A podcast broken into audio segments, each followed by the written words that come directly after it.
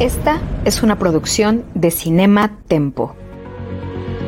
El cine como una ventana de nuestro mundo. Como un testigo de nuestro pasado. El cine como una fuente. Como parte de un nuevo imaginario histórico. Cinema Tempo Historia.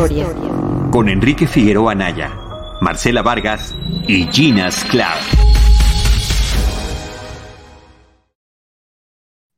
Saludos a todos, mi nombre es Enrique Figueroa Anaya y quisimos empezar con esta cortinilla de nuestra anterior temporada, justamente para mandarle un abrazo cariñoso a nuestras queridas Marcela Vargas, Cianya Zabaleta, parte también, siempre serán parte de Cinema Tempo Historia en esta ocasión para esta tercera temporada, por diversas ocupaciones en las que están, pues bueno, ya no se pueden unir a nosotros, pero para este primer episodio de esta tercera temporada quisimos mantener esta identidad para mandarles un saludoso eh, y cariñoso abrazo.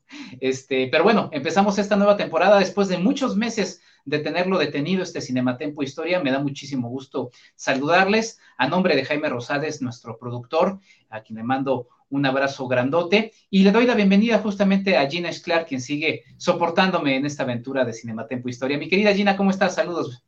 Hola Enrique, ¿qué tal? Pues muy emocionada porque además iniciamos con uno de mis temas favoritos que es cine mexicano.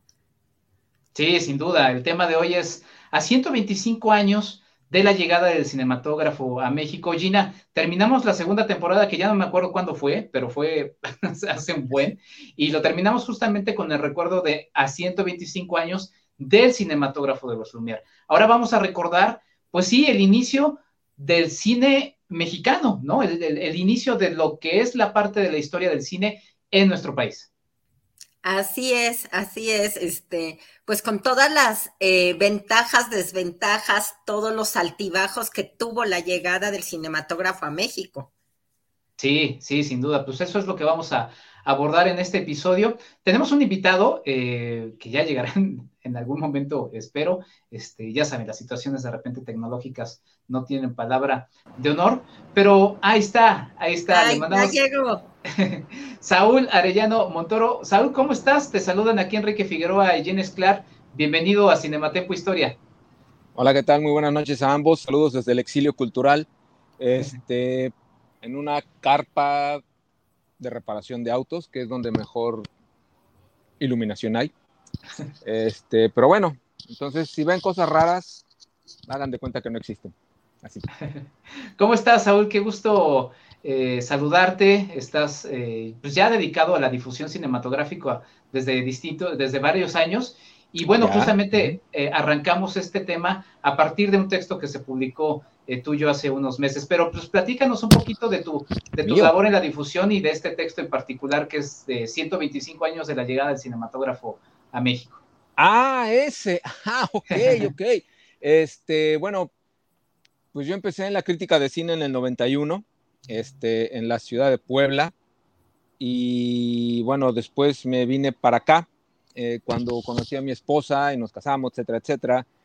Y pues entré a los medios y pues desde en la Ciudad de México, desde el 98 estoy haciendo crítica de cine y creo que he escrito en todas las revistas, he salido en muchos programas, entonces es como, como ya, híjole, pues de pronto, ¿qué? 91, 2001, 2011, 2021, ¡pau! 31 años, ¡uf! Se dice fácil, bueno, en fin.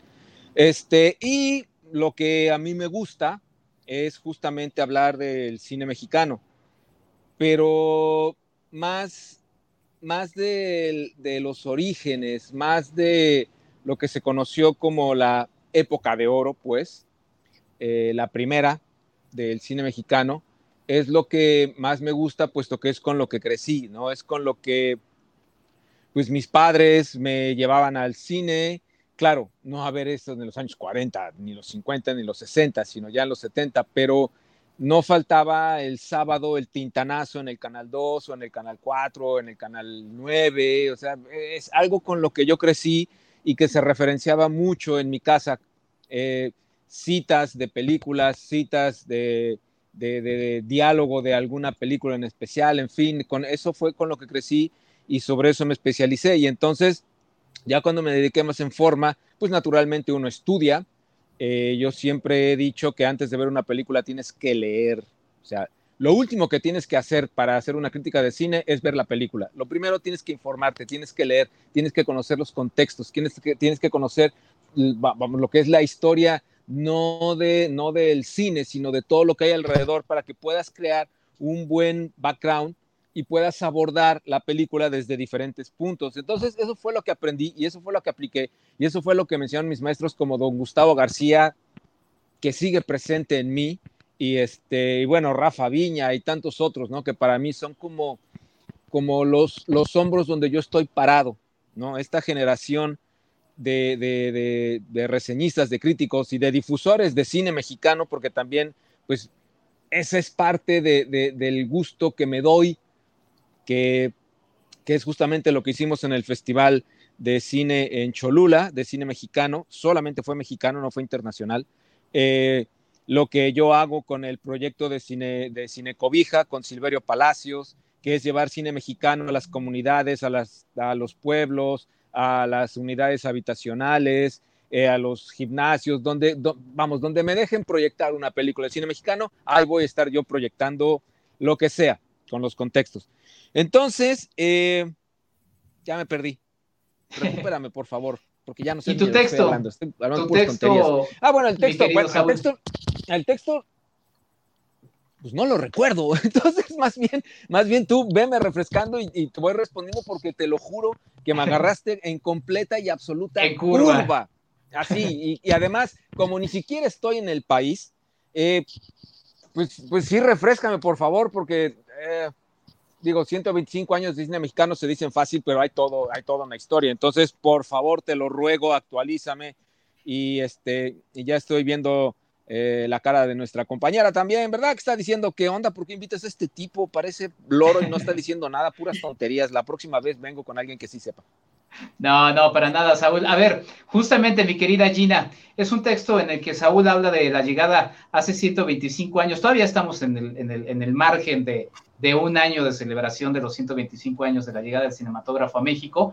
Pero ¿por dónde le empezamos a este tema que es tan fascinante, Gina? Y creo que también, justamente con esto que decía Saúl, para aterrizar en lo que comentaba de la difusión del cine mexicano, de repente, bueno, creo que no se habló tanto de los 125 años del cinematógrafo de los Lumière y mucho menos de los 125 años de la llegada del, cinematógrafo a, a, México. ¿Por dónde empezar este, este tema, mi querida Gina? Pues quizá eh, hablando un poquito de los representantes de los Lumière, ¿no? De Ferdinand de Bombernard, de Gabriel Beire, que, llegan aquí a México. No sé, em, Saúl, si tú nos quisieras también platicar un poquito de ellos, cómo es que llegan, por qué llegan. Digo, recordemos obviamente que estaba eh, Porfirio Díaz que amaba como todo lo, lo afrancesado y demás y que les da como carta abierta para llegar acá. Bueno, eh, naturalmente ellos, eh, según lo que he leído, eh, y las diferentes, bueno, hasta, diferentes textos que hay de, todos los, de todo lo que, toda la gente que ha escrito antes, que yo de esto, pues hablan que ellos venían pues simplemente con la idea de, no, de hacer, de así presentar el invento, pero con la idea de la venta. O sea, ellos, ellos lo que querían era presentar algo para vender. Era un producto 100% comercializable sin absolutamente ninguna idea de hacerlo algo artístico, puesto que naturalmente era algo nuevo, eran imágenes en movimiento. Eh, entonces, cuando ellos llegan para promocionar y vender no solamente las cámaras, sino también vender la película, bueno, pues naturalmente van presentando y en cada país donde se presentan, pues bueno, causan diferente sensación. Recordaré lo que, lo que, este, lo que, se, lo que pasó en China cuando se presentó a la emperatriz y dijo, no, yo no quiero esto aquí porque puede crear una revolución, quien lo dijera, ¿no? Este, y, no y no se permitió que hubiera, se, vendiera el producto de los Lumière en China pero al llegar a México, pues tuvo una recepción maravillosa porque además Porfirio Díaz, bueno, pues es nuestro primer rockstar, ¿no? Es nuestro primer este, protagonista del cine mexicano, es la estrella por excelencia, es nuestro Pedro Infante del siglo XIX. Entonces, cuando, él descubre eso y todos lo, lo, lo que puede pasar, o sea, esta visión que tuvo este señor de lo que vendría hacer 125 años del cine mexicano, bueno, él ya lo tenía claro, puesto que a él fue el primero que fotografiaron, a él fue el primero que le tomaron filmes, a él fue, digamos que él fue, repito, el primer actor de cine mexicano indiscutiblemente. Y ya después, claro, viene, viene la utilización de este material, mira, ahí está el, bigotón, el, el, material de esto ya con las vistas para presentar a la gente algo que a lo que no estaba acostumbrado. Recordemos esa, esa famosa enigmática, bueno, no enigmática, sino maravillosa presentación que hubo en el, café, donde yo siempre he dicho, y le he dicho a tanto a alumnos como a colegas, como al que me quiera oír, incluso salgo a la calle y le platico a alguien, que la estación de la llegada del tren a la estación, creo que es la, la primer, el primer corto que encierra varios géneros de cine.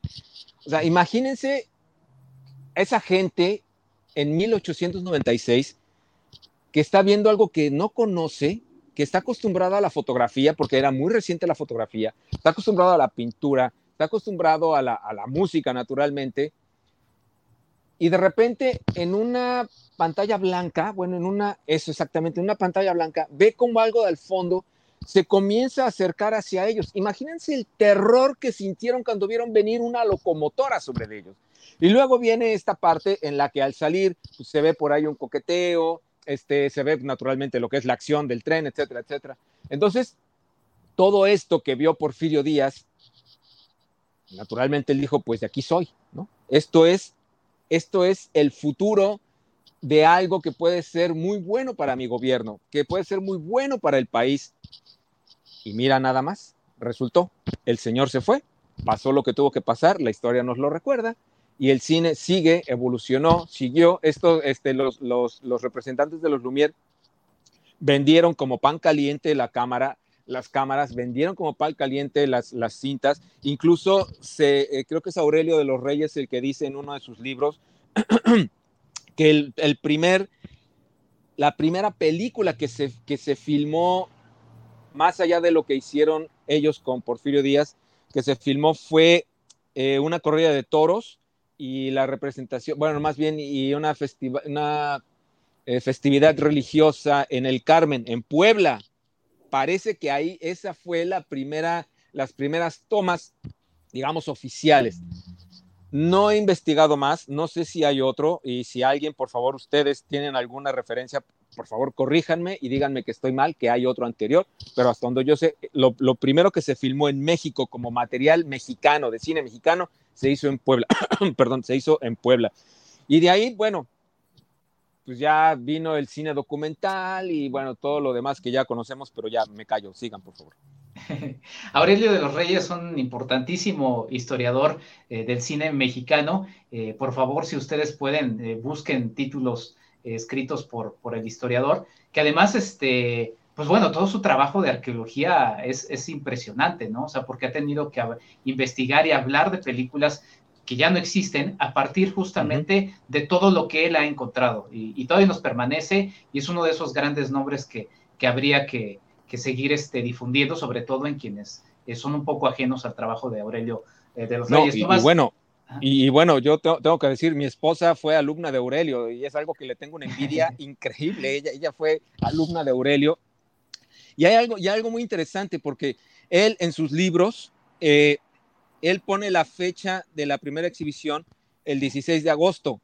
Y aquí por una cuestión de gobierno económica pusieron que es el 15 de agosto, el Día del Cine Mexicano, y es, y, es, es una mentira y una barrabasada y una metida de pata que hizo el gobierno mexicano porque no es cierto, no fue el 15, fue el 16. Pero el Estado, así se las gasta el gobierno. pues teniendo ahí a, teniendo ahí a, Aurelio tan, tan cercano que yo no tuve el privilegio de, tener una clase con, él, pero sí de verlo pasar por la filmoteca en mi paso este, ahí en, el servicio social, y sí era así de ¡Ah! Aurelio de los Reyes, ¿no? Este, mi querida Gina, menciona varios puntos, ¿por, por dónde tú le quieres eh, tocar el, el, tema? Pues a mí, eh, algo que me apasiona es hablar eh, sobre todo de Toscano, ¿no? De este gran archivo que nos deja, que es Memorias de un Mexicano, que empieza eh, a hacerlo antes, antes de, de la revolución y se continúa. Y bueno, pues ya que, que, será su hija quien finalmente termine y dé como una coherencia narrativa a todo lo que a todo lo que él grababa en ese momento, pero bueno, a mí a mí me parece que es un tema increíble, ¿no? Tener pues un documento donde podemos ver nuestra, nuestra propia revolución y nuestros propios héroes ahí, ¿no? ¿no? No solamente, yo también les digo a mis alumnos, no solo en las estampitas que ustedes van a ver o descargar en Google, no, ahí los vemos moverse. Eh, hay una imagen, me parece que, no estoy muy segura, creo que es de, no me acuerdo si es Zapata o Villa, no quiero decir una burrada donde está llorando, y que esa me, conmueve muchísimo. O sea, creo que es uno de los documentos a nivel no solo de México, sino como a nivel mundial increíble. Sí, bueno, Salvador Toscano, que era un ingeniero, hidrógrafo, topógrafo, y que justamente se entera del, del, cinematógrafo, que sí, como bien decía eh, Saúl, era un invento que, bueno, el propio papá de los Lumière, ¿no? Lo veía como, como algo que iba a ser efímero, una cosa netamente científica, eh, no artística. Y, bueno, Salvador Toscano es uno de esos eh, nombres, de esos pioneros que justamente agarran el tema. Antes de, regresar con el buen Saúl, eh, quería matizar algunos elementos. 1896, sin oposición, Porfirio Díaz termina siendo electo por quinta vez como presidente de México. Y hay que tener también un, un, poco de contexto de qué es lo que sucedía en el México de ese entonces y en específico eh, de la Ciudad de México también para, para particularizar, ¿no? Eh, por ejemplo, es una ciudad que ya había aumentado, había crecido, pero sus eh, condiciones, por ejemplo, higiénicas eran bastante, pues sí, bastante difíciles, ¿no? De hecho, se estaba planteando justamente para ese mismo año la creación del drenaje. Hay que pensar también este otro elemento que mencionaba eh, Saúl Porfirio Díaz ya visualizaba en 14 años lo que, no lo que iba a ser la Revolución Mexicana, sino eh, la celebración del centenario del inicio de la independencia de México. Entonces ya varias obras estaban justamente encaminadas en ese aspecto y como buen amante de, la tecnología y de todas estas herramientas que le iban a dar este, eh, pues sí, mayor legitimidad a su proyecto de modernización, lo que justamente enarbolaba era la bandera de esa modernización, eh, buscaba todo este tipo eh, de elementos, ¿no? Pero, por ejemplo, ya estaba presente el alumbrado, el alumbrado público, eh, se empezaban a construir algunas colonias residenciales, ¿no? Empezamos a, tener en, todo el porfiriato lo que es la colonia Roma, este, posteriormente lo que es Chapultepec Heights, que después sería este, las lomas, ¿no? Todo este, eh, todo este proceso de, urbanización. También aparecerían, por ejemplo, y, esto me parece muy interesante encontrando en estos archivos, este, la, presencia, pues sí, predominante también de la bicicleta, ¿no? Porque también todo el siglo XIX eh, fue un siglo importantísimo en, el asunto de los inventos y bueno, ya también se tenía que regularizar el uso de la bicicleta y en fin, había toda una, una situación y una sensación de, progreso. Entonces, cuando Porfirio Díaz recibe justamente a estos enviados, porque llegan, si no me equivoco, a través de su secretario como de, guerra, que termina siendo el contacto con estos dos enviados de los Lumière, eh, lo que termina haciendo es, pues, pues, llegando a él y convirtiéndose, como bien decía Saúl, en nuestro primer este, rockstar de, del cine, eh, utilizándolo y viéndolo como un elemento importantísimo para su propaganda política que sin querer no sabría que quien mejor utilizaría esa propaganda política serían sus contrincantes ya iniciada la Revolución Mexicana, Saúl. Micrófono, listo. No, bueno, eh, esta, esta, el, yo, es como cuando aprendes a escribir o aprendes a caminar o aprendes cualquier cosa, cuando aprendes a, utilizar los, los, la tecnología y empiezas a picotear a lo menso y de repente descubres los alcances que tiene, yo creo que fue un poco eso, ¿no? Un poco prueba y error, prueba y error, el cómo fue avanzando dentro de lo que es el cine mexicano. Pero además, algo muy importante, y es que en México ya había una gran tradición de teatro, gran tradición de zarzuela. Había gente histriónica más no poder. La carpa, que vendría años después en, la parte más fuerte de, del movimiento, de alguna forma decirlo, de lo de ese entretenimiento, pues toda la gente vio en, el, en este nuevo invento, ya que aprendieron cómo agarrarle el, el know-how, el cómo lo vamos a utilizar, pues todo lo que, lo, todo, toda la forma en la, que, en la que se podía expresar algún tipo de, de arte, en algún tipo de, de forma de decir algo, ¿no? Bueno, pues ya tenemos a Méliès, lo que hizo, ¿no? O sea, él sin conocer, simplemente igual de estar intentando, intentando, intentando, pues se convirtió en el mago de, de, de, la cinematografía justamente por intentar y estar buscando cómo. Igual pasó en México de alguna forma, con toda esta, repito, esta tradición que traíamos de gente tras bambalinas, de gente que, que en el teatro hacía maravillas. Bueno, pues ahora, ¿cómo lo vamos, cómo podemos tras, trasladar eso a una cámara y llevarlo a lugares donde no podemos ir, donde no nos permitían ir y de repente comenzar a contar historias con otro lenguaje. Entonces comenzar a inventar el lenguaje también, eso fue tan, eh, ese fue creo que uno de los pasos más importantes, ¿no? El cómo el guion, la historia, la vas aterrizando en este nuevo modelo de expresión que es la cámara, que es la cinematografía, que,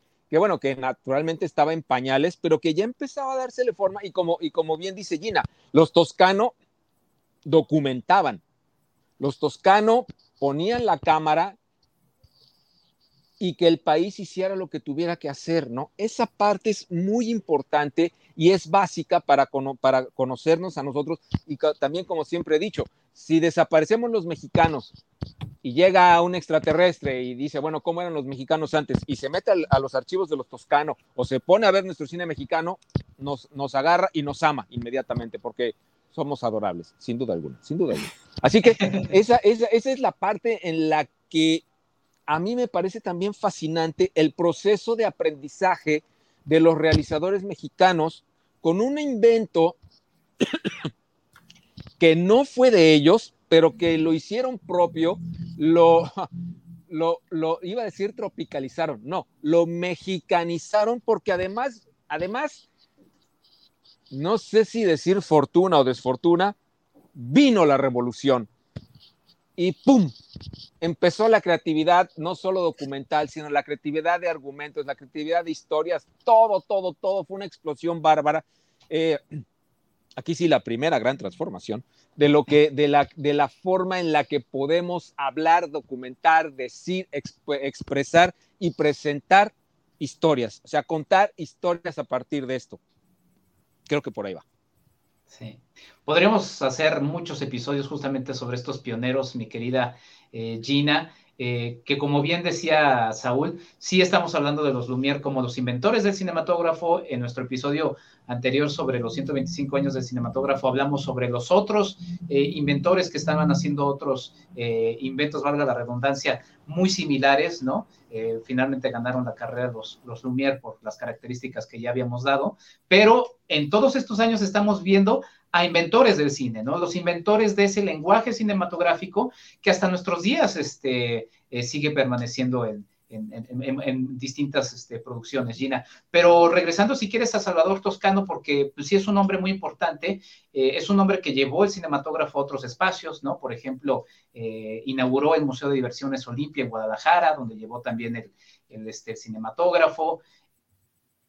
Eh, en fin, fue un hombre muy prolífico en cuanto a esto y que también de alguna manera, y ahorita lo estaba reflexionando, eh, podría ser como esta, estas primeras figuras de cineastas mexicanos que tenían que tener un trabajo que le diera un poco de comer, ¿no? Que era toda su parte de ingeniería, inclusive termina como, como director eh, de caminos este, en México, pero también está combinándolo con su pasión, que es el cine, ¿no? Tratar de, ver de qué manera financiar esa, ese hobby y esa pasión, mi querida Gina.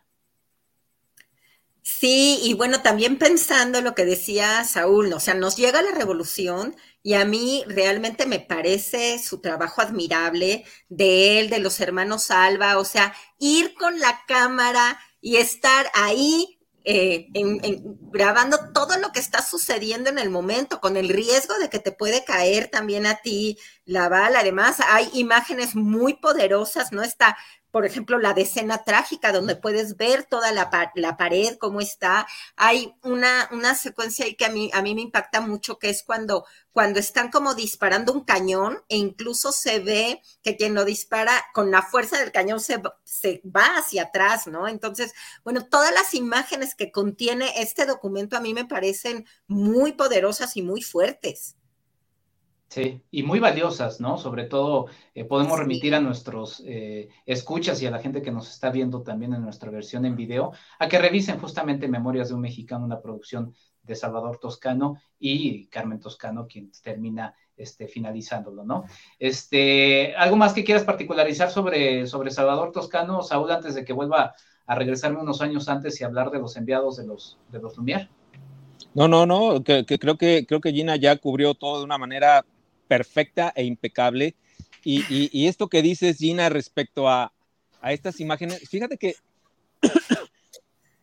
tenemos la suerte como mexicanos de estar tan acostumbrados a estas imágenes que aunque, que aunque ya la tenemos dentro de nuestra idiosincrasia cinematográfica, sí nos sigue asombrando. Yo no sé por qué estabas platicando esto y me remití al fusilamiento de la banda del automóvil gris o sea, esta, esta parte que eso fue, que el, el, fusilamiento sí fue el real, no fue el actuado, ¿no? Pero, pero es esto que tú cuentas, Gina, es esta, esta realidad en la que no cualquiera tenía esta accesibilidad, ¿no? O sea, te enterabas por el periódico de qué sucedía, pero cuando de pronto llegaba a los pueblos, a las rancherías, a las, a las otras ciudades donde no había ningún tipo de, de, noticias acerca de la revolución o que llegaban algunas cosas nada más muy, eh, muy escasas, de repente que ellos vieran lo que pasaba, pues eso, eso permitía que la gente pues no solo se asombrara de, de repito, seguía muy fresquecito el invento del cinematógrafo, sino además de que las fotos se mueven, de que están viendo lo que realmente está pasando, además de lo que pudieron haber leído. Y también la otra, la gente que no sabía leer con el cinematógrafo se daba de cuenta de todo lo que ocurría en su país y de una manera brutal.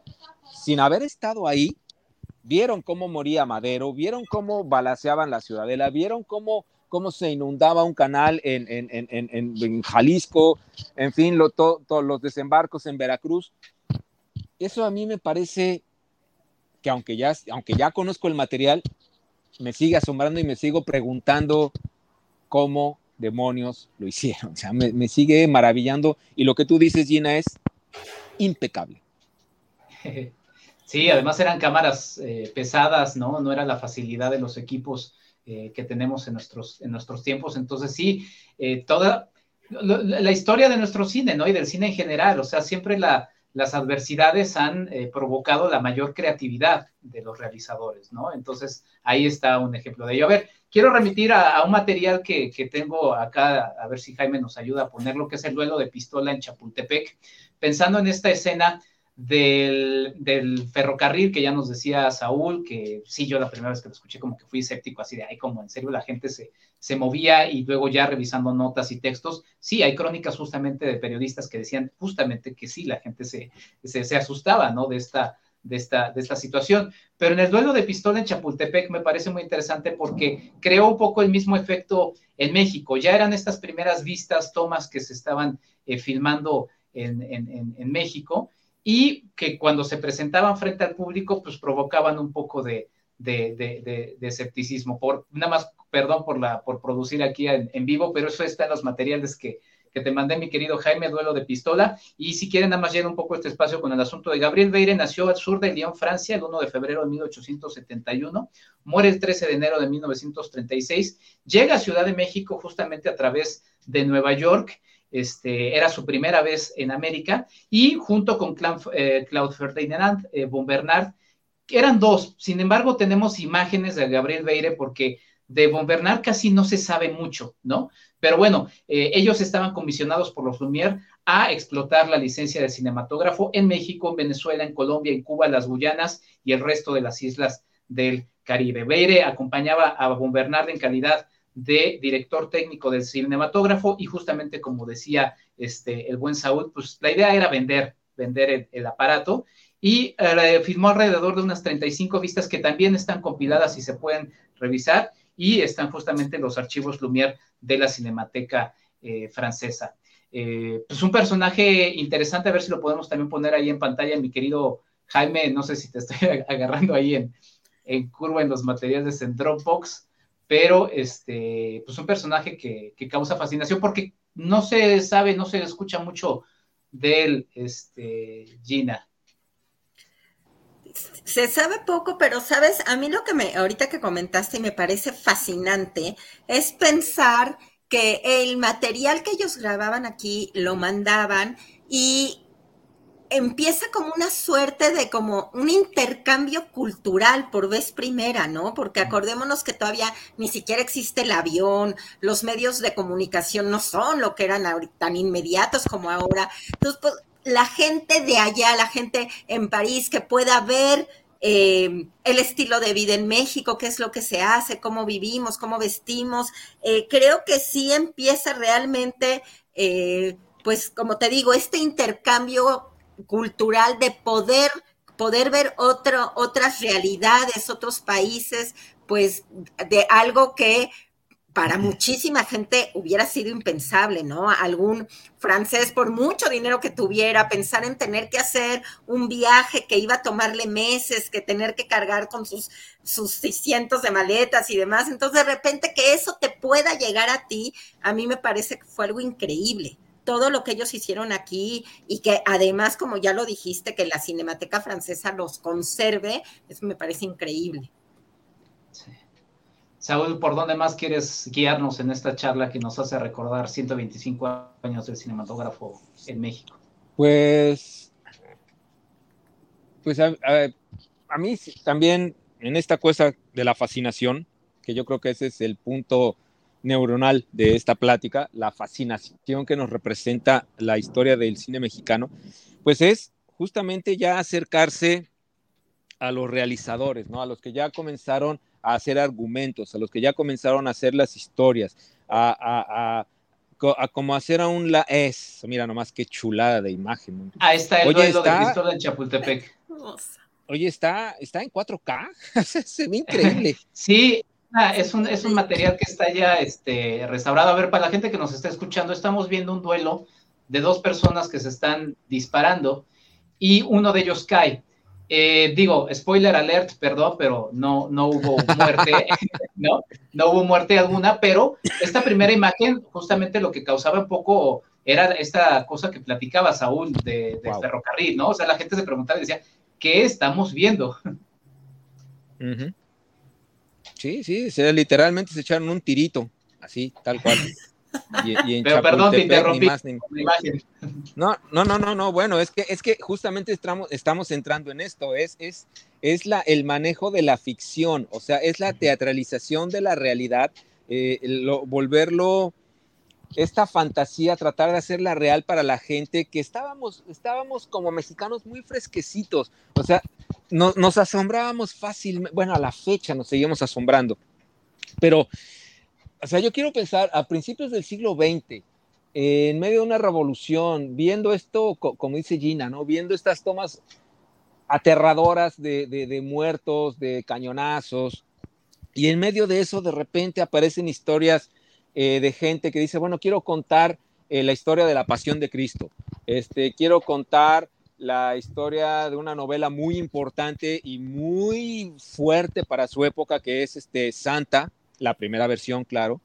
Este, estas, estos primeros viajes al Popocatépetl, eh, esto, este acercamiento a este nacionalismo férreo, ¿no? A este folclorismo incluso en el que se caía, porque pues bueno, era, o sea, la gente seguía, los actores, los realizadores, pues seguían con la mentalidad del teatro, del teatro de revista. Entonces, y también, pues como era cine mudo, y la gente era de teatro y como bien sabemos, en el teatro no hay micrófonos, entonces teníamos que ser muy histriónicos y eso se traslada a, las primeras opciones de entretenimiento en, el cine, en los cortos, en los medios y ya en algunos largos que se empezaron a hacer, pues tiene toda esta, esta belleza eh, de la interpretación de una historia y que además como es muda, pues tenemos que hacer cara de sufrimiento, tenemos que hacer cara de enojo, tenemos que, que expresar así la pasión por Cristo y por Dios viendo hacia arriba, alzando los brazos. O todo eso es hermoso, es maravilloso y aunque no era exclusivo de México, pues naturalmente pues uno habla para, para su rancho, ¿no? Para, para, para su gente, para su barrio, pues, ¿no? Entonces, pues esa parte que teníamos, eh, sobre todo en esta, si no mal recuerdo, eh, era la historia de Cuauhtémoc Moctezuma, creo que sí, se, se, se, fue de las primeras que se hicieron, se hizo, ah, claro, la Malinche, claro, se hizo una versión de la Malinche que duró como, duraba como treinta y tantos minutos. Bueno, todo esto, repito, donde se tenía que exacerbar lo bueno, lo malo, lo apasionado, las agresiones a la moral, porque recordemos que aunque ya estábamos en los 20 y en los 30, pues todavía había ciertos frenos morales, sobre todo en México, ¿no? Porque aunque en los Estados Unidos ya estaban las flappers, ya estaba el foxtrot, bueno, en México todavía nos conservamos dentro de la, de la cuestión muy familiar, ¿no? Y en eso el gobierno mexicano intervino y manejaba una censura férrea sobre las primeras producciones. De hecho, ya ustedes ya conocen la historia, así que les, les daré, le daré la pauta a quien quiera de ustedes para que explique justamente cómo, cómo, cómo los realizadores también se movían de formas increíblemente divertidas e inteligentes para poder evitar esa censura con justamente la banda del automóvil gris, ¿no? Todo esto de los carrancistas, que fue algo real y que naturalmente todavía había muchos carrancistas que no querían que se viera eso porque afectaba directamente al gobierno. Entonces, esa parte es la que a mí me, me, me, gusta mucho, el qué vino después, el cómo vamos a contar, como dije al principio, cómo vamos a contar las historias y cómo vamos a crear una generación que ya teniendo el lenguaje como lo manejamos, cómo se lo vamos a dar a los actores para que como director puedan contar la historia que yo quiero narrarle al público. Esa es la parte en la que a mí me parece también como, como este, este engranaje que da el cine mexicano, que dan los realizadores para el siguiente gran paso que sería justamente ya, ya en el del 36 para adelante con la entrada en vigor de la época de oro del cine mexicano. Charrachachan, chachan. Ya. Mi querida Gina, y mientras vamos a ver algo de las vistas de México de Gabriel Beire que está justamente en los archivos de, de, los Lumière, esta compilación de materiales, mientras, y también si lo vamos viendo por si alguien quiere comentar algo, pero sobre este tema que ponía sobre la mesa mi querida Gina, el buen Saúl. Ah, me encanta. Y justo Saúl, como comentó, no sé si eh, comentaste que eres de Puebla, tu esposa es de Puebla, y justamente ya que trajiste lo de la banda del automóvil gris, no, pues no, no, no, no, no, era poblano. No, no, no, no somos de Puebla, no somos de Puebla, no somos. Eh, sí, sí, pero no, no somos poblanos. Eh, yo nací en Veracruz, y mi esposa sí es de, México. Eh, realmente sí soy chilango porque Veracruz, dos años llegué a la ciudad, años en Puebla y tengo amigos, pero no, no tengo la, la fortuna. Se nos está cortando un poquito por ahí pero bueno, que no es de Puebla, que es netamente chilango, porque sí es de Veracruz, pero se vino, se vino a la Ciudad de México, mi querida Gina. Oh, ok, perdón.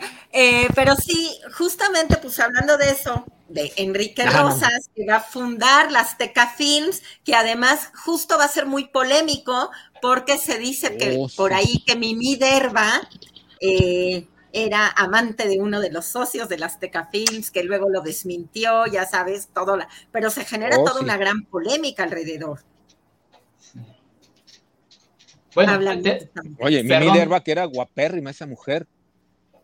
Guapísima, guapísima. Sí, y todo un personaje, ¿no? Porque además no solamente, este, también lo, lo platicábamos, le dedicamos un episodio justamente a Mimi Derba ya en nuestra, si no me equivoco, en la segunda temporada, y este, y platicamos también sobre de esta pues sí, apertura a las mujeres porque era una industria incipiente, ¿no? Es decir, todavía no estaba, sí, ahí está mi Minerva, eh, no estaban todas estas cerrazones uh -huh. que posteriormente con los años sucederían, aunque por ejemplo es muy interesante, ¿no? A pesar, por esta situación tan, tan extraña de cómo ha evolucionado el cine en México, pues la mujer afortunadamente no tiene el lugar tan cerrado como en una industria tan posicionada como los Estados Unidos, y afortunadamente vemos uh -huh. una presencia de las mujeres mucho más este, diversa aquí en México que en los propios este, Estados Unidos, ¿no? Digo, uh -huh. comparando niveles de, de, materiales, ¿no?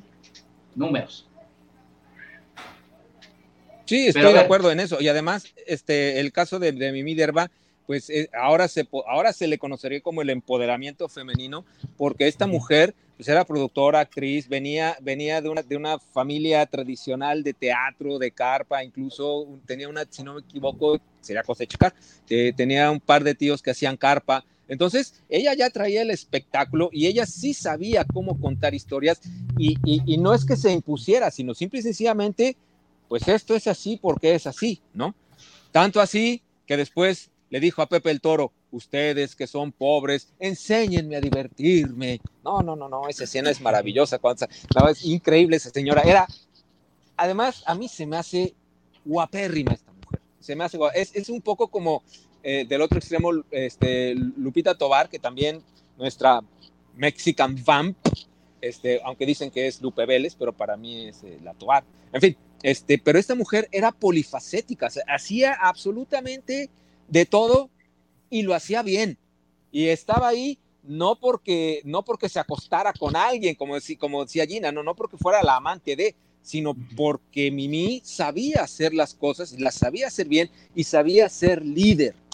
Y eso era algo muy importante porque como no sabíamos cómo hacer cine mexicano, pues que de pronto alguien lo supiera hacer hombre, o en este caso mujer, es algo loable y aplaudible hasta el día de hoy en este año 2022. Sí, sí, sin duda alguna. De nuestro Señor. y, aparte es la, primera mujer directora, ¿no? Cuando dirige La Tigresa. Es la primera que hay, tenemos una mujer directora en el 23, que además es nada común, que dirige, que actúa, que por ahí también se dice que incluso ella escribió el guion, ¿no? Entonces, como muy polifacética. Y, y sí, em, ya recordé, Saúl, que yo había leído eh, por, ahí que le achacaban que ella había sido la amante del general Pablo González, que tuvo que ver con la banda de la cierto. ¿Te acuerdas? Tienes toda la razón. Ave María Purísima sin pecado, pero qué, qué disoluta, no puede ser. Sí, pues eso, todo eso lo platicamos justamente en ese episodio dedicado a Mimi Derba de Cinematempo Historia. Y también escuchándolos, justamente estaba pensando en que podríamos también hacer otro episodio relacionado a la evolución del entretenimiento. Eh, digo, aquí estamos hablando otra vez de, de Ciudad de México, pero justamente previo a la llegada del cinematógrafo, por ejemplo, cuando colocaban el alumbrado público, pues era un, un, entretenimiento para la gente, porque era algo novedoso. Entonces la gente se ponía alrededor y se ponía a ver todo eso. Digo, ya una vez instalado, pues se acababa la, se acababa la magia, ¿no?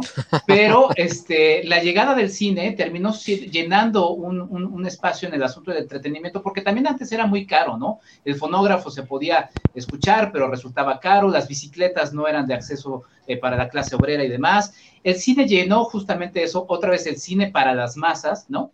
Y bueno, ahora que estábamos mencionando a, Carranza y todo eso, bueno, justamente recientemente investigando por el asunto de la Constitución, pues también esa es una de las razones por las que el Congreso Constituyente no llega a Ciudad de México, porque ya habían pasado, o sea, ya era el 17, ya habían pasado varios años y la Ciudad de México tenía demasiados este, espectáculos y demasiado entretenimiento, entonces no querían que nuestros constituyentes se nos distrajeran con, con otro tipo ah, de, de, intereses, ¿no? Que pues obviamente eran más, bueno, no sé, no sé si eran más interesantes para ellos, quizás sí, no, no sé si más importantes, pero, pero sí, a ver, quiero poner algunos elementos que también por ahí me encontré en, periódicos, en la hemeroteca. Mi querido Jaime, vamos con un recorte, bueno, eh, este es un recorte del, del Davos de México del 7 de agosto de 1896 y es muy interesante porque eran las primeras invitaciones que se las hacían a los periodistas a través de los periódicos, se les enviaban, los, enviados de los Lumière las mandaban a los periódicos, y eran cartas en donde les, escribían, y los periódicos en una forma muy,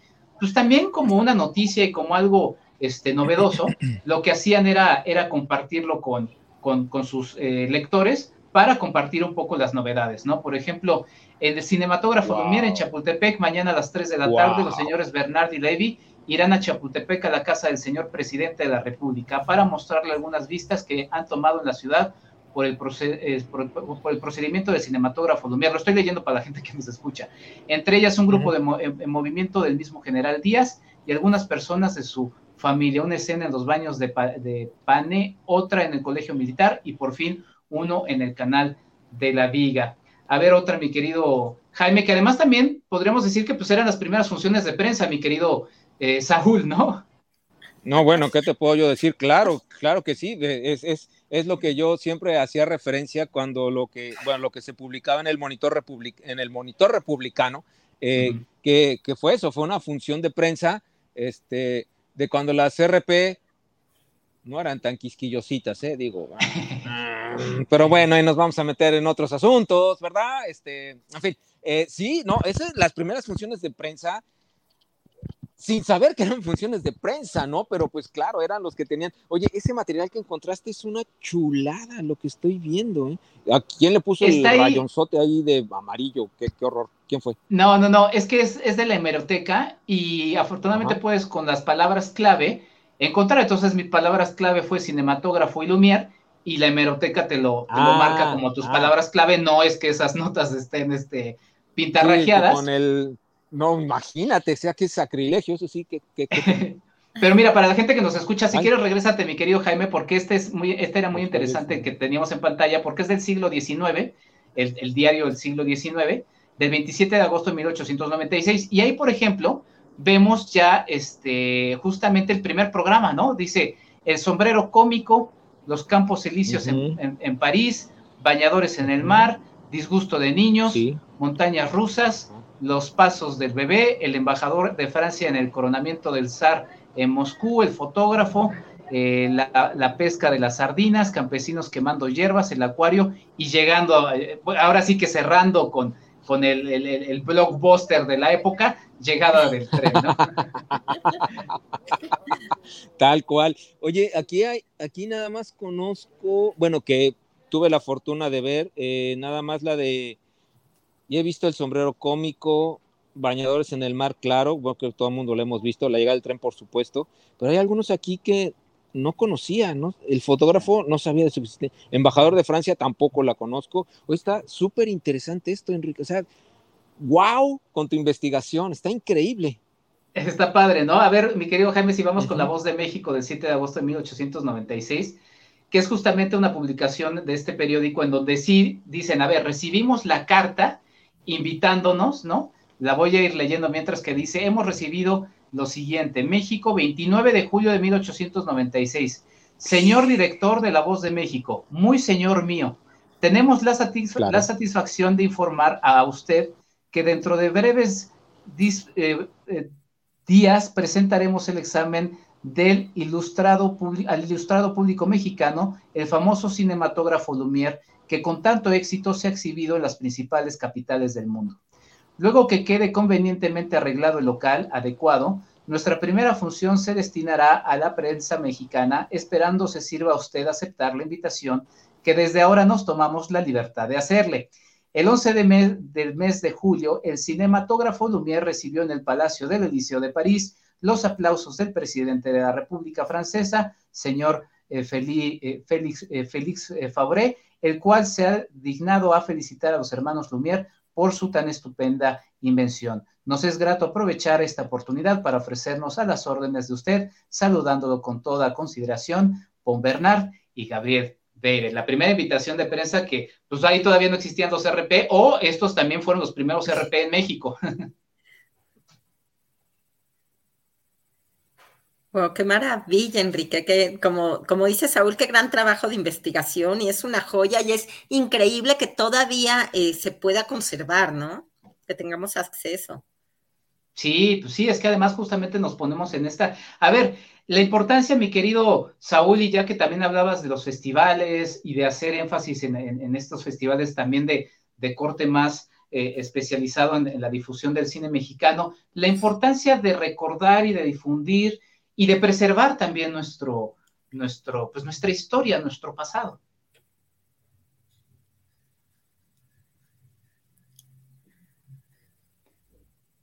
Parece que tenemos ahí como un delay o algo.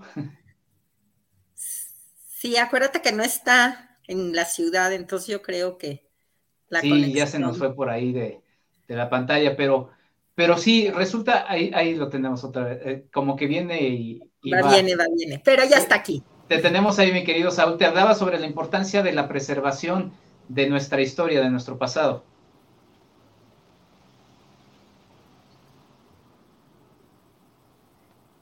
Mm, seguimos ahí sin, sin, que nos escuche Saúl. Hola, hola, 1, 2, 1, 2. No nos escucha Saúl. a ver, a ver, 1, 2. Bueno, ¿qué más quieres comentar, mi querida Gina, mientras recuperamos la comunicación con el buen Saúl? No, pues yo sí volvería o retomaría un poquito también el tema de la banda del automóvil gris, porque hablando de preservar, porque si tú recuerdas, o sea, la banda del automóvil gris fue concebida para hacer un serial, ¿no? O sea, en varias series o capítulos eh, y hasta, o sea, como que se fue recuperando poco a poco el material. Primero había un par de horas, me parece que como hora y media, dos horas, y bueno, los que tuvimos la suerte de verlo ya restaurado en sus casi que son tres horas y cacho, ¿no, Enrique? Tres horas y media, algo así, y que ya lo pudimos ver musicalizado y en una restauración increíble, en una presentación que hubo en Cineteca. Eh, pues sí, habla de este trabajo de preservación que ha sido increíble, este rescate de todo este material. A mí, por ejemplo, no deja de impactarme y cada vez que la veo con mis alumnos me sigue sorprendiendo cómo puedes tener esta historia que se empieza a grabar silente, que luego le ponen el sonido hablando de restaurar un trabajo, que además después de ese sonido, más o menos me parece que es en los 50 o los 60 que ya tenemos todavía una mucha mayor calidad y técnica, se vuelve a sonorizar y además eh, tener conservado este final que es el, el, fusilamiento, el final original, a mí me sigue pareciendo impresionante y ver cómo llegan y les dan el tiro de gracia, ¿no? Es, es increíble que podamos tener todo ese, ese acervo.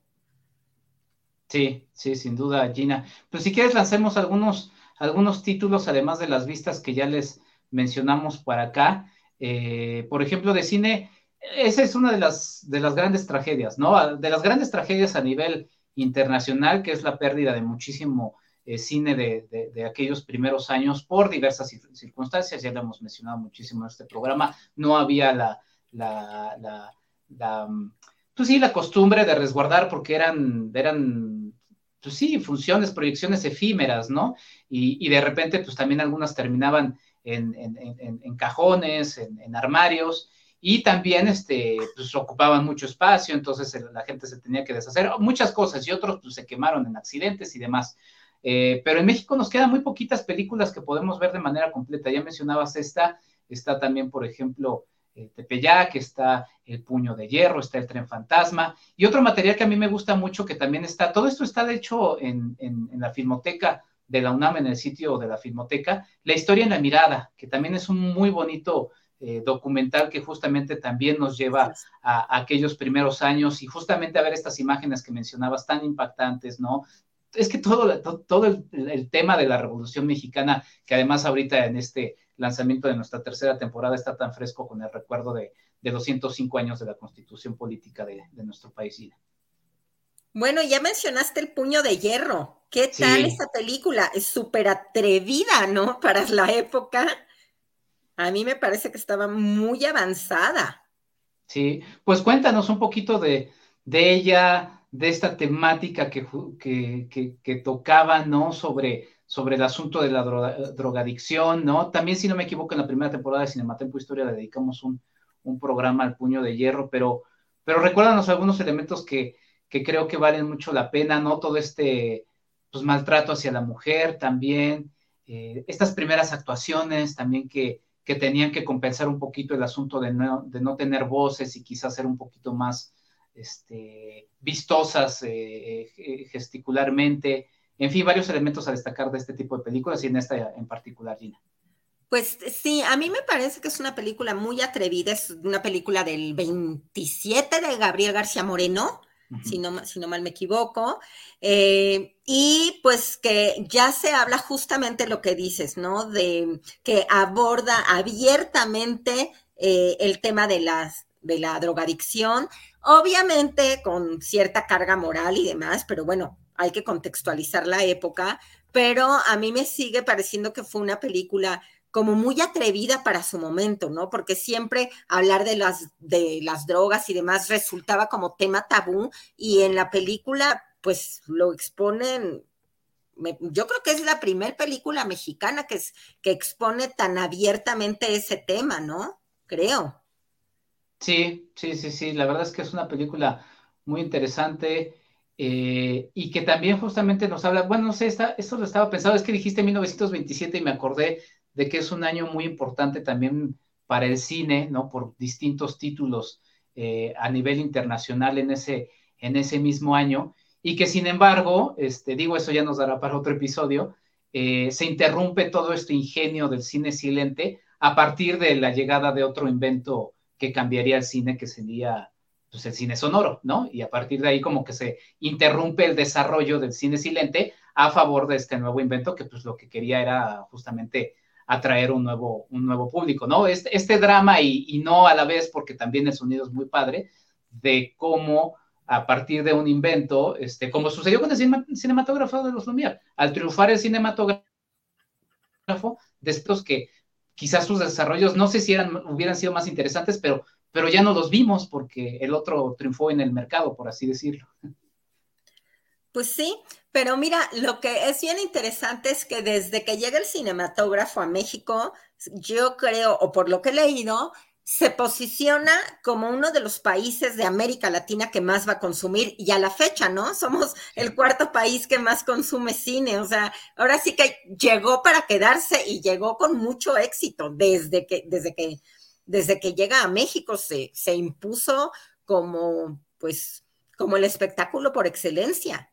Sí, que además es curioso porque, digo, si no me equivoco, y puedo equivocarme obviamente, según yo llegó primero el kinetoscopio, a México o fue de manera paralela, pero el asunto es que el kinetoscopio, pues sí, promovía, o sea, lo que, lo que hacía era que la gente pudiera verlo de manera individual, ¿no? Exacto. El, cine. Y este, y pues ¿a qué, a qué estamos yendo, mi querida Gina. Digo, a muchas opciones, lo cual está padre, pero eh, ya también ese consumo en dispositivos este, móviles que nos recuerdan, digo, ya no son del tamaño de un eh, kinetoscopio, digo, algunas pantallas puede ser que sí, quienes tengan la fortuna, pero este, pero pues estamos regresando un poco a, eso. Me parece también muy curioso cómo va cambiando el consumo de, este tipo de, materiales, aunque yo creo que, pues sí, la experiencia del cinematógrafo, que, lo, que fue lo que le dio el éxito, que es verlo con gente al lado, eh, como una experiencia social, este, pues no, no morirá. No, seguro no quién sabe qué venga ahora con las nuevas tecnologías, las nuevas formas, pero yo creo que siempre, mira, aún creo que lo pudimos ver en, la pandemia, ¿no? Que mucha gente nos conectamos a diferentes plataformas, pero en cuanto hubo la oportunidad de regresar al cine, pues la gente ha regresado al cine porque, como dices, o sea, la experiencia de ver una película en pantalla grande es otra cosa. Sí. Bueno, pues ahí dice mi querido Saúl, no sé qué está pasando, se quedó pasmado mi celular y no oigo nada y tampoco puedo entrar a la transmisión. Eh, apachurro todos, a ver si podemos, a ver si, si, intenta por ahí, si lo ve mi querido Jaime, pero imagino que no, porque Jaime siempre está en todo, no, no puede entrar, pero bueno, le mandamos un abrazo grandote a, a mi querido Saúl, no será la única ocasión este, que puedan ustedes verlo aquí en Cinematempo Historia. ¿Y con qué quiere cerrar, mi querida Gina, ya para darle cierre a este primer episodio de una Tercera, que prometo será una muy larga temporada, no pararemos. Este, esa es la, promesa de continuar con este Cinematempo Historia, que hay muchísimo. Hay 125, hay, bueno, ya hay 126 años de, historia que, que contar. Pues nada, con la recomendación de acercarse a estas joyitas que, como dices, se han restaurado gracias a Cineteca, gracias a la Filmoteca y que están accesibles, que durante mucho tiempo no se habían podido ver. A mí me sorprendió mucho, Enrique, yo no había visto el duelo pistola de Chapultepec tan bonito como lo pudimos ver ahorita, ¿no? Yo había visto una copia malísima, entonces sí me sorprendió verme en 4K restaurada, súper nítida. Eh, para mí fue una sorpresa. Entonces yo creo que de verdad, de verdad, recomendarle a la gente que nos ve, que nos escucha, que se acerquen. Muchas cosas están ya disponibles en, YouTube, no hay que buscarle tampoco mucho.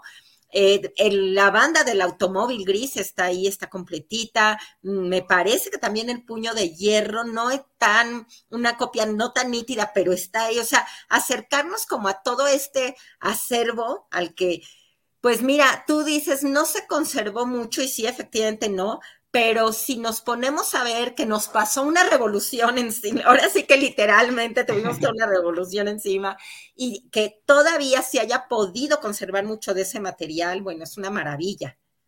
Sí, sin duda. A ver, déjenme rápido sacarlo para no dejarlos ahí con la, con la duda de dónde saqué este material. Es que este, este duelo lo descargué con motivo de una clase que di para mis niños y niñas y se los presenté y me acuerdo que les dije, a ver, ¿ustedes qué creen? ¿Se murió o no se murió, no? Y, este, y ahí estaba como tratando de ver cuáles eran sus, sus reacciones, pero este, este, este material lo saqué de un archivo eh, oficial del catálogo de los Lumière, entonces ahí pueden ustedes revisar, nada más que ahorita estoy, perdonen que no, que no haya puesto exactamente la, la, este, la, pero en, YouTube, de hecho, hay muchos, este, hay muchos canales que valen muchísimo la pena, ¿eh? Por ejemplo, yo me he encontrado canales que cuentan, así tienen la, ambición de, presentar el cine año por año, ¿no? De hecho, creo que así se llama ese canal, eh, Cinema Year by Year, y, este, y lo que hacen es justamente poner eso. Pero prometo ponerlo en las redes porque ahorita no lo encuentro exactamente de dónde está el duelo la pistola, pero pues bueno, ustedes vieron que existe, ustedes lo vieron acá y este, y pues bueno, nada, la verdad es que es una cosa bastante eh, chula. Pues, pues nada, mi, querida Gina, yo agradezco mucho a la gente que nos puso atención, los invito a que sigan el camino de Cinematempo Historia y trataremos justamente de poner estos temas este, en, en tema y te, te, saluda María Cristina Osorno, dice Gina, saludos. Igualmente, qué rico que me escuchó, qué padre, gracias María Cristina. Y súmense, súmense con los temas que, vayan este, eh, platicando. Para la próxima quincena, va a ser cada quincena este programa. Ya tenemos confirmado nuestro tema que es eh, la,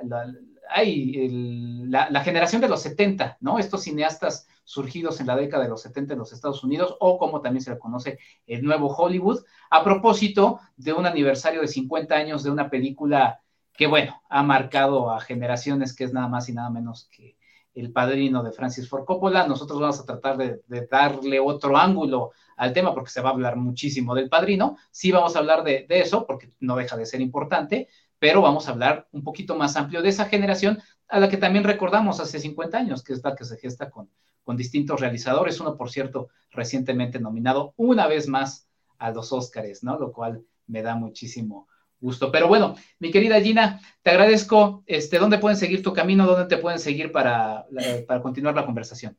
Aquí. Aquí todavía no entro a tener mi propio Twitter ni nada de eso, pero pues aquí, aquí nos estamos escuchando.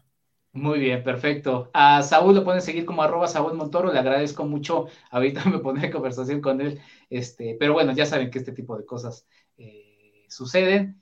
Este, dice María Cristina Sorna otra vez, felicidades, estaré muy pendiente de su programación, excelente conversatorio y se vienen muchas cosas, ¿eh? la verdad es que este año está, está buenísimo, el año pasado descuidé un poquito por el asunto de que, bueno, pasan muchas cosas, pero se va a poner bueno. Y sigan todo de Cinematempo Historia, por cierto, ahora que también le mandaba un saludo cariñoso a mi querida Marce. Marce Vargas sigue Cinematempo y está haciendo su Cinematempo mexicano, que es los jueves, así que pongan atención al mismo. Charlie del Río sigue con todo el camino del asunto de, The Crown, ¿no? Que por cierto en este año se cumplen 25 años de la muerte, bueno, sí, de la muerte de, la princesa Diana. En fin, hay distintos proyectos por ahí, eh, algunos que todavía están atorados de nuestro Cinematempo, pero que bueno, seguiremos retomando.